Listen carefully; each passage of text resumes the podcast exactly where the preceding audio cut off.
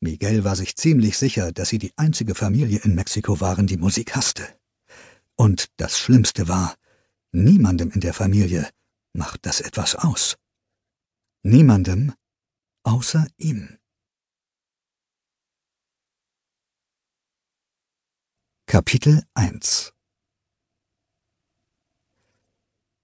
Miguel verließ das Haus und atmete die frische Luft eines neuen sonnigen Morgens in Santa Cecilia ein. Während er mit seinem Schuhputzkasten ins Zentrum der Stadt ging, kam er an einer Frau vorbei, die vor ihrem Haus fegte. Sie winkte. Hola, Miguel. Hola, rief Miguel und winkte zurück. Ein paar Straßen weiter lächelte er einem Mann zu, der auf seiner Gitarre ein Lied zupfte. Je näher Miguel dem Zentrum kam, desto mehr Musik lag in der Luft. Kirchenglocken läuteten harmonisch, eine Band spielte eine fröhliche Melodie, ein Radio schmetterte einen flotten Volkstanz. Miguel saugte alles ein.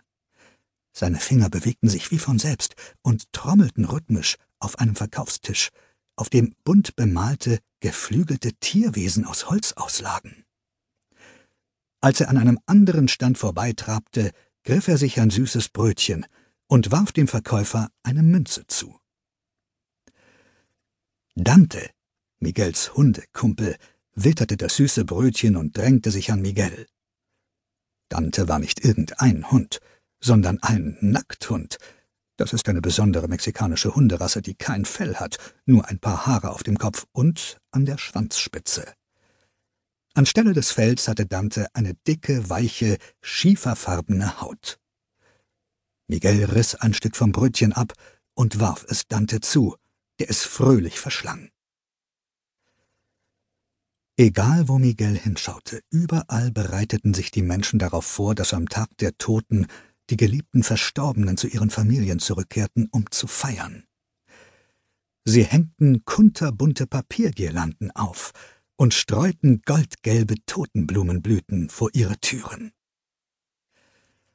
Wie üblich gingen auf der Plaza Mariachi die Musiker umher und warteten auf eine Gelegenheit, einem Pärchen ein Liebeslied oder einer Familie eine Ballade vorzuspielen. Vor der Statue eines Mariachi-Musikers auf der Mitte des Platzes versammelte sich eine Touristengruppe. Und genau hier, auf dieser Plaza, tat der junge Ernesto de la Cruz den ersten Schritt auf seinem Weg zum meistgeliebten Sänger der mexikanischen Geschichte, erzählte der Fremdenführer. Jeder in der Gruppe nickte, alle kannten den legendären Musiker und Sänger. Miguel blickte mit den Touristen zur Statue hinauf. Er hatte sie schon hundertmal gesehen, und jedes Mal machte sie ihm Mut. Dann sah sich Miguel nach einem guten Platz um, fand auch gleich einen und packte seinen Kasten aus. Schon kam ein Mariachi-Musiker, der sich die Schuhe putzen lassen wollte. Miguel wusste, dass dem Musiker seine Geschichte gefallen würde, denn jeder, wirklich jeder, liebte Ernesto. Als er anfing, war er ein absoluter Niemand aus Santa Cecilia, so wie ich. Aber wenn er Musik machte, verliebten sich die Leute in ihn. Er wurde ein Filmstar. Er hatte die coolste Gitarre, er konnte fliegen. Miguel hatte das in einem Ausschnitt aus einem alten Film gesehen. Und er hat die besten Songs geschrieben. Meinen Lieblingssong? Na der! Miguel zeigte auf eine Mariachi-Gruppe, die gerade Denk stets an mich spielte.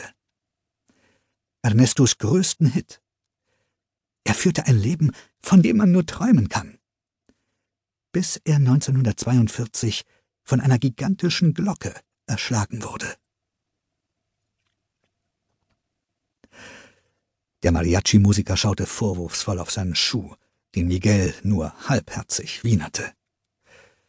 Miguel beachtete den Musiker und seinen Blick nicht weiter und ging mit einem Achselzucken über Ernestos trauriges zu Tode kommen hinweg. Ich will genauso werden wie er, Manchmal gucke ich Ernesto an, und dann habe ich so ein Gefühl, als gäbe es eine Verbindung zwischen uns. Ich meine, wenn er Musik machen konnte, kann ich das eines Tages vielleicht auch. Mano meta, muchacho, sagte der Musiker und riss Miguel aus seiner Geschichte.